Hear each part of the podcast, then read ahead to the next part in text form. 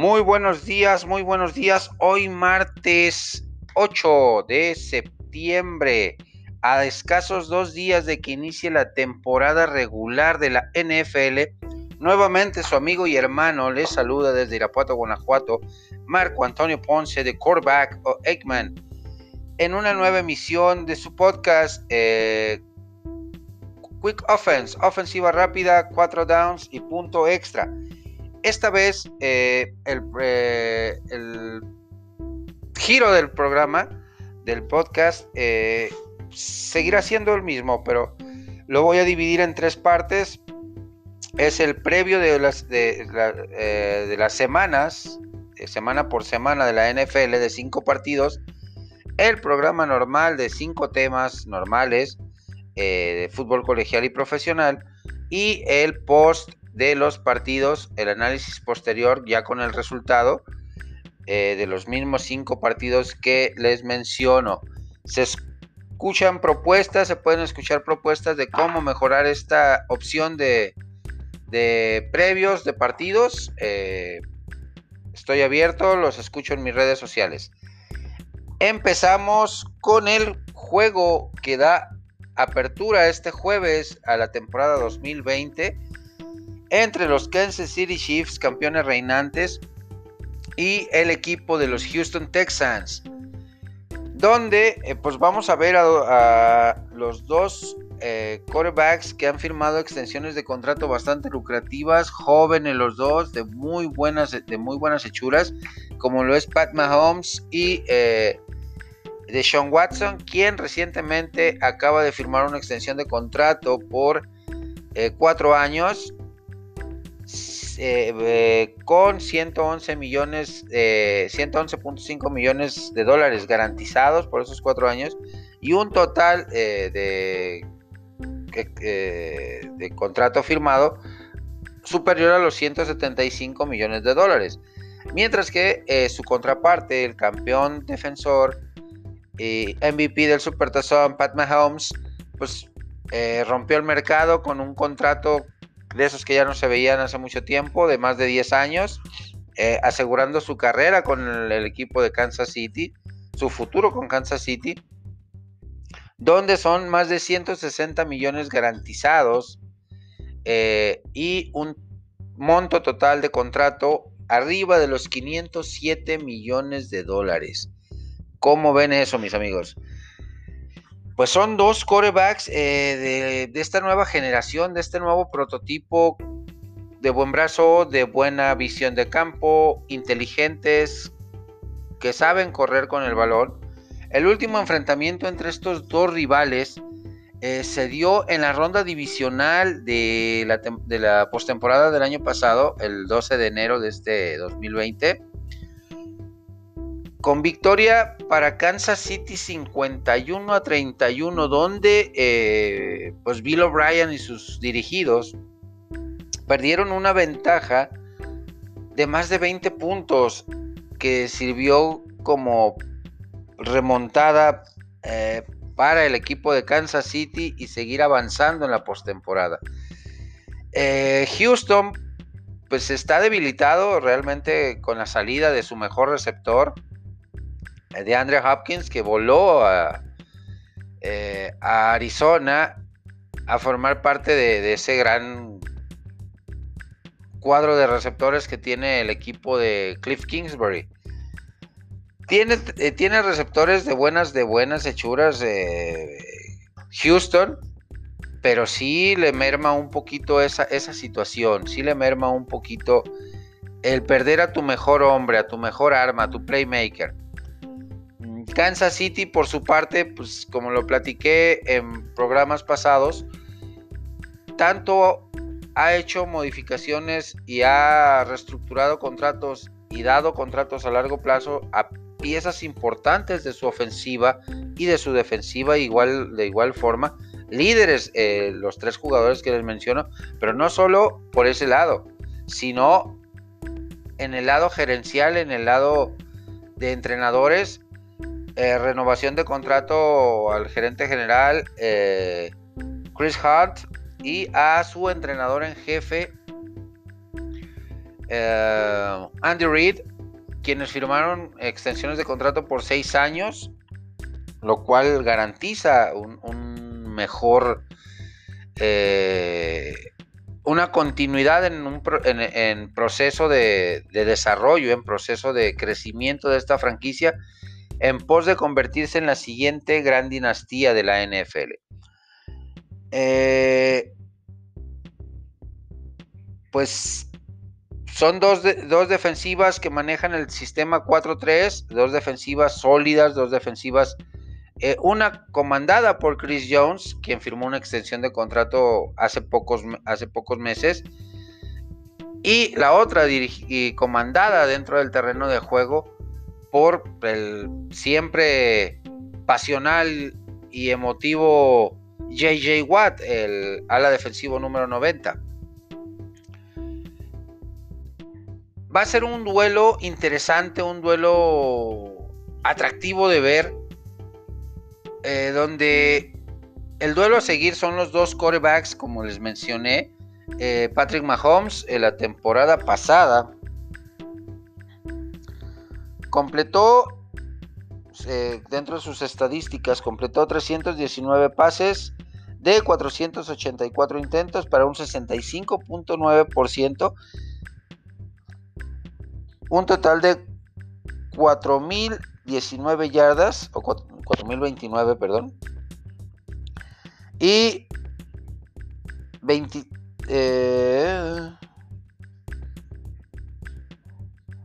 26 touchdowns, 36 touchdowns y 12 intercepciones. 5 intercepciones, perdón. Por su parte de Sean Watson, eh, pues lanzó poquito más que, Pat Mahomes, pero ahí se, ahí se dieron en, cuanto a números.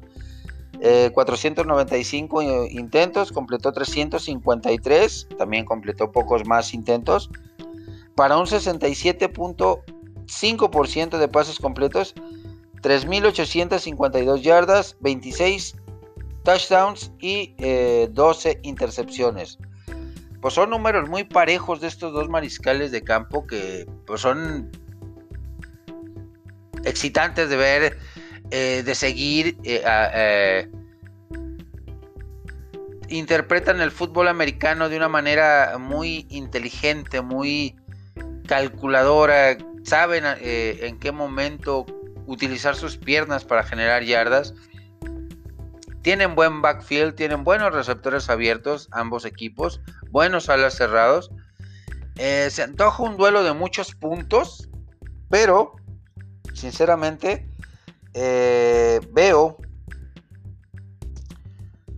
más fuerte a Kansas City. Y si quiere ser la próxima gran dinastía, debe dar un golpe de autoridad desde el primer partido de la temporada y va a ganar el partido por una diferencia superior a los 10 puntos. En el segundo down eh, vamos a enfrentar también a dos quarterbacks de grandes eh, cualidades en el encuentro de los Seattle Seahawks contra los Atlanta Falcons. Em, el último enfrentamiento entre estos dos equipos se dio en la temporada pasada, igual, el 27 de octubre eh, del 2019, con victoria para el equipo de Seattle 27-20, un duelo muy cerrado, un duelo donde eh, Matt Ryan pudo haber ganado ese partido, pudo haber llevado a la prórroga, pero pues, se impuso que el equipo de Pete Carroll. Atlanta viene con una sed de venganza muy fuerte porque tiene gran talento. Su defensiva se cayó a pedazos la temporada pasada por cuestión de lesiones, por bajas de juego. Pero Dan Quinn y su gente están renovados, están con esperanzas renovadas, draftearon muy bien en, el lado defensivo jugadores que trajeron de, de, agencia libre igual, eh, muy fuertes, muy sólidos, veteranos abajo de los 30 años de edad. Y eh, esto le va a dar un, un sabor especial al partido porque Atlanta tiene el talento para pelearle a Nueva Orleans, pelearle A Tampa Bay que se mete en la discusión de equipo o posible equipo contendiente a postemporada con la llegada de Brady, de Gronkowski, de Fournette, de LeSean McCoy, eh, como se los mencioné, pero eh, vamos a ver con el transcurrir de las semanas quién tiene mejores argumentos para pelearle de tú a tú a el equipo de Nueva Orleans, el liderato de la NFC Sur. Por su parte, pues sabemos lo que es Russell Wilson, sabemos que tiene armas como Tyler Lockett, como eh, eh, Ken Hamlin, Ken Hamler, eh, DJ Moore, entre muchos otros, se suma el regreso de Josh Gordon, un receptor de grandes cualidades, pero polémico el muchacho que ha desperdiciado su carrera en cuestiones extracancha, problemas de uso indebido de sustancias o abuso de sustancias prohibidas, etcétera, etcétera. Pero es un jugador con un gran talento, con unas manos muy seguras, un corrido de, de, rutas excepcional, eh, buen backfield por parte de los dos equipos. Atlanta con la incorporación de Ted Gurley proveniente de los Rams, quien eh, le va a proveer, si se mantiene sano, de un balance entre ataque terrestre y aéreo muy fuerte al equipo de Atlanta. Le va a ayudar mucho a, a Matty Ice, a Matt Ryan. Por su parte, eh, Pete Carroll y su gente, pues también eh, draftearon de manera inteligente, en agencia libre hicieron buenos movimientos, eh, defensivamente se solidificaron ofensivamente dieron profundidad a las posiciones que tenían que darle profundidad. Y eh, pues son dos quarterbacks eh, de características muy diferentes. Aunque estos últimos años hemos visto eh, la evolución de Russell Wilson como un quarterback de bolsillo. A pesar de no tener una línea ofensiva tan sólida como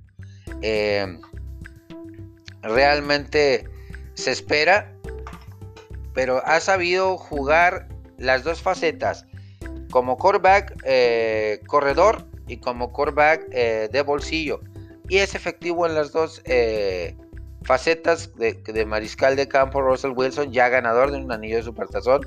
Matty Ice, pues lamentablemente, pues perdió su oportunidad de, de ganar un supertazón que lo tenían en la bolsa y se lo entregaron a los Patriotas de Nueva Inglaterra. Eh, pues defensivamente dos sistemas en base 4-3 con buenos jugadores también, con sólidos jugadores, con buenos eh, cazadores de cabeza, con buenos eh, línea de apoyadores, un buen perímetro. pues vamos a ver, como dice el dicho mexicano, de qué cuero salen más correas en este partido. Yo me voy eh, con una ligera ventaja poniendo ofensiva y defensiva de los dos equipos hacia los halcones de halcones de marinos de Seattle y ganan el partido por diferencia máxima de 7 puntos como la temporada pasada. Eh, viene el tercer down mis amigos el tercer partido y este partido es interesante por el morbo que despierta. Ya se imaginarán a qué partido me estoy refiriendo, que es el de los Tampa Bay Buccaneers contra los New Orleans Saints. Enfrentamiento de dos quarterbacks, eh, eh, futuros miembros del Salón de la Fama, uno multiganador de supertazones como es Tom Brady, el más ganador de la historia, no el mejor de todos los tiempos Enfrente tiene a su contraparte tres años más joven que él, que es Drew Brees, eh, con 40 años de edad, con una carrera excepcional, pulcra, que sí se vio manchada eh, meses atrás con las polémicas declaraciones que hizo cuando se suscitó lo del caso de del guardia de seguridad eh, asesinado por policías blancos en Minneapolis.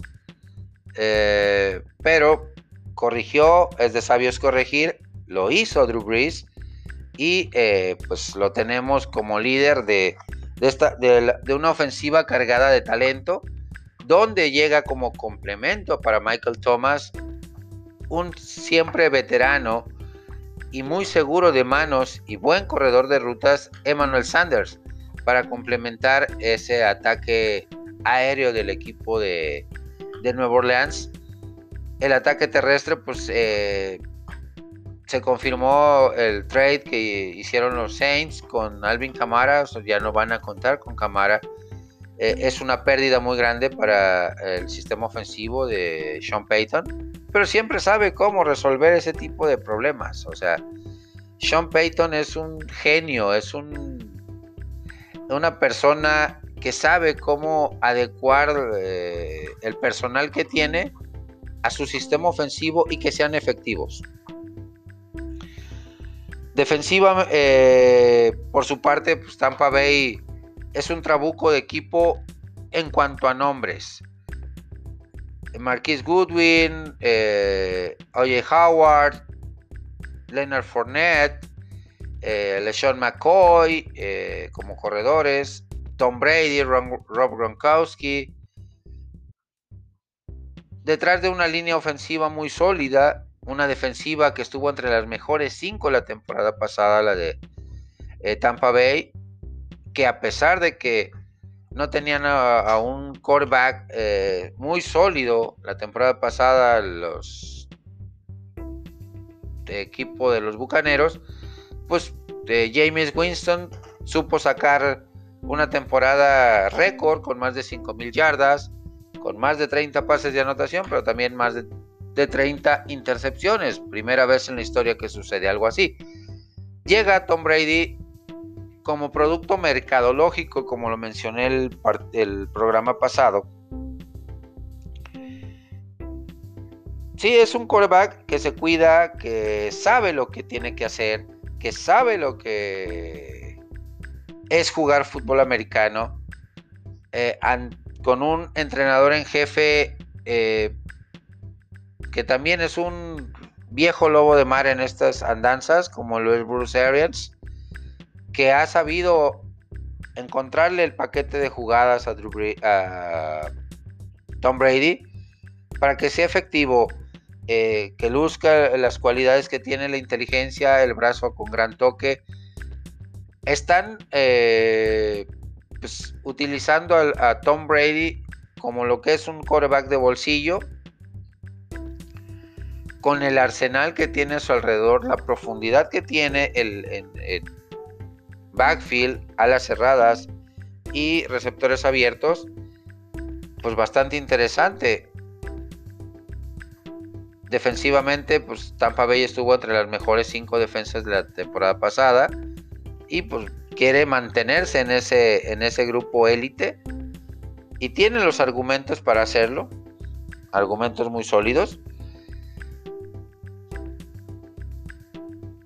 son, como les menciono, dos quarterbacks, eh, futuros miembros del Salón de la Fama, ganadores del Supertazón ambos, uno con seis, uno con solamente un anillo de Supertazón, pero eh, que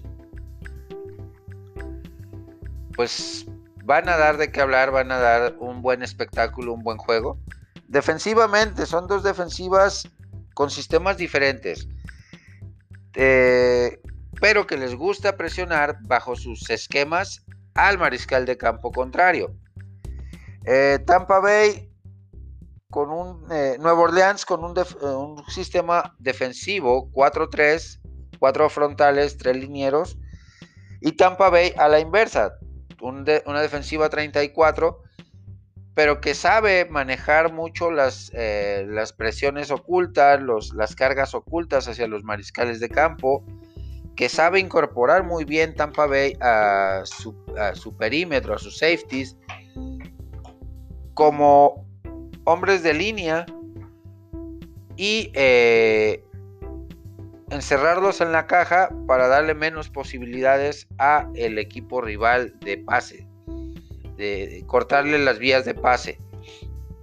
Es un partido, como les digo, de morbo, un partido, pues sí, interesante de ver y donde inclino la balanza hacia Nueva Orleans, quien ganará por máximo de 10 puntos. Nos vamos a el cuarto down. Y es un partido del domingo por la noche, donde se va a estrenar el estadio de, Los Ángeles Rams, que va a compartir con los Chargers, y donde se van a enfrentar el, pick de cuarta ronda de los Dallas Cowboys como mariscal de campo al pick número uno de eh, este draft del 2016, que es Jared Goff. Dos filosofías muy diferentes. Los vaqueros con un nuevo inicio, eh, en la, con nuevo, nueva filosofía de juego, con Mike McCarthy eh, bajo el control de los destinos de los Dallas Cowboys a partir de esta temporada. Por su parte, pues, Sean McVay, que conoce muy bien su sistema ofensivo y defensivo, su, filosofía de juego, y que eh, pues, va a ser un choque generacional, porque pues, el buen Mike McCarthy es un viejo lobo de mar que conoce, ganador de anillo de supertazón.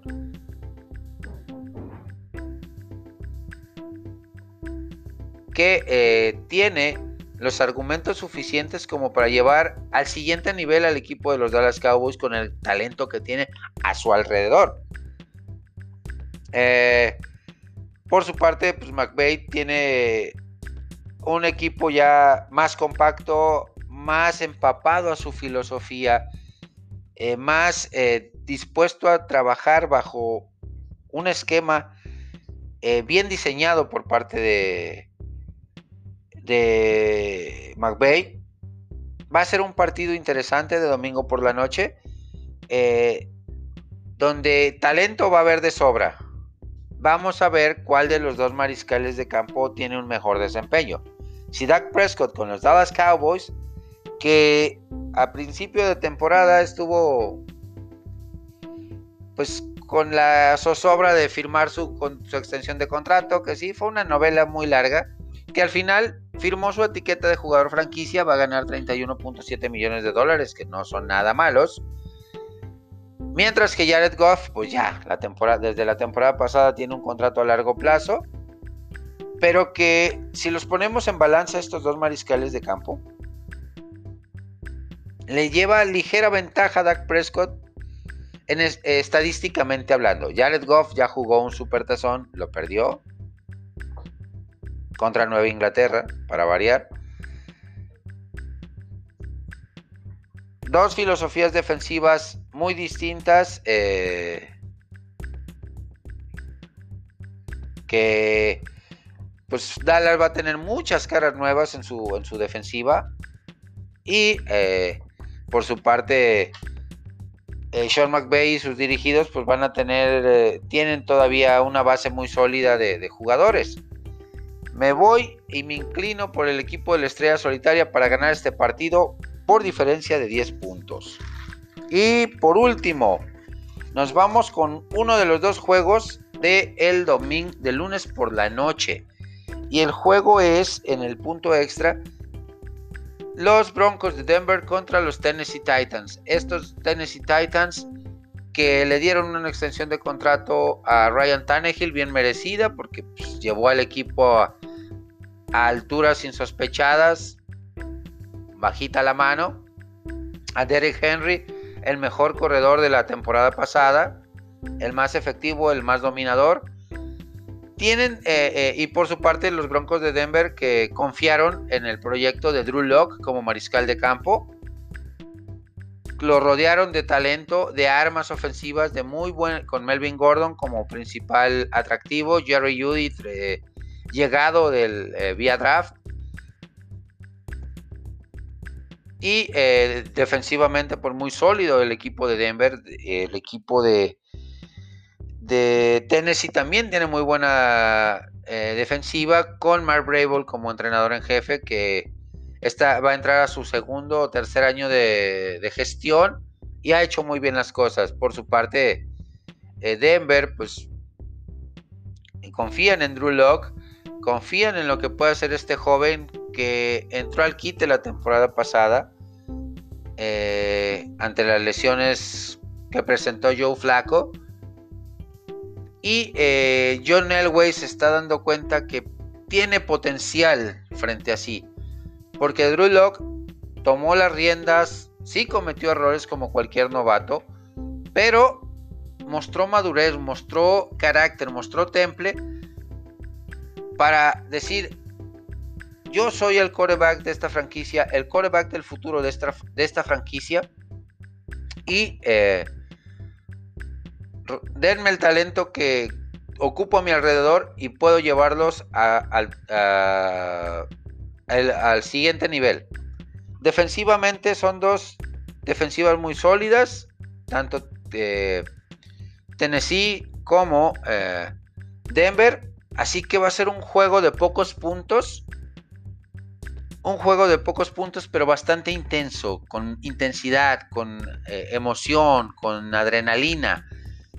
Donde me inclino por el equipo de los Broncos de Denver porque van en Mile High, van en su estadio que pues obviamente al principio de esta temporada los estadios no van a pesar como deben de pesar. El de Denver creo que va a pesar más que los otros estadios. Eh, que eh, son aduanas muy difíciles para los rivales eh, que van a visitar, como Kansas City, que no va a tener ese estruendoso ruido en sus, en sus gradas que le ha dado el título del estadio más ruidoso, con más de 150 decibeles. Pero Denver pesa por la altura, por el tema de altura sobre el nivel medio del mar. Así que Tennessee tiene una aduana muy difícil. Se enfrentaron la temporada pasada eh, Tennessee y Denver el 13 de diciembre y ganó Denver 16-0 creo que esta, esta temporada el tenor va eh, por el mismo camino, va a ganar Denver, pero ahora sí, Tennessee va a tener argumentos para meter puntos a la ofensiva y hacerle daño a la defensiva del equipo de los Broncos de Denver. Pero gana Denver por una diferencia de 7 puntos. Me despido mis amigos esperando sus comentarios, su eh, pronóstico de cada uno de los partidos y eh, pues una eh, propuesta de parte de ustedes de cómo hacer este podcast de los cinco partidos para las siguientes ocasiones. Escucho propuestas, opiniones. Me despido con un hasta pronto. Eh, esperando disfrutemos el inicio de esta temporada 2020. Que ya Estamos a dos días nada más. Saludos cordiales a toda mi familia eh, del fútbol americano, a Oscar Méndez de Durango, a Héctor Manuel Salinas de Los Cabos, a Fernando Fumagali de Argentina, a Mario Lorenzo de Islas Canarias, a eh, Rodrigo Camacho de Multimedios Guadalajara, a eh, Alfredo Ruiz Barrueta y a toda, toda la banda con la que interactúo en los diferentes grupos de WhatsApp a los cuales pertenezco, a los diferentes grupos de Facebook eh, en los cuales estoy como miembro. Les deseo una excelente semana, un excelente inicio de temporada. Disfrútenlo y que gane su equipo. Nos vemos.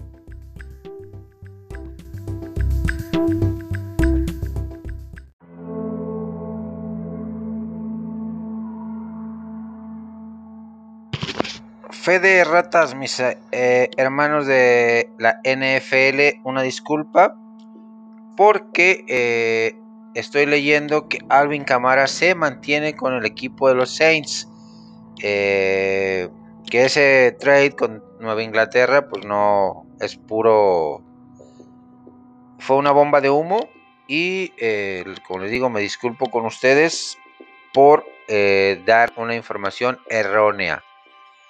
Saludos cordiales.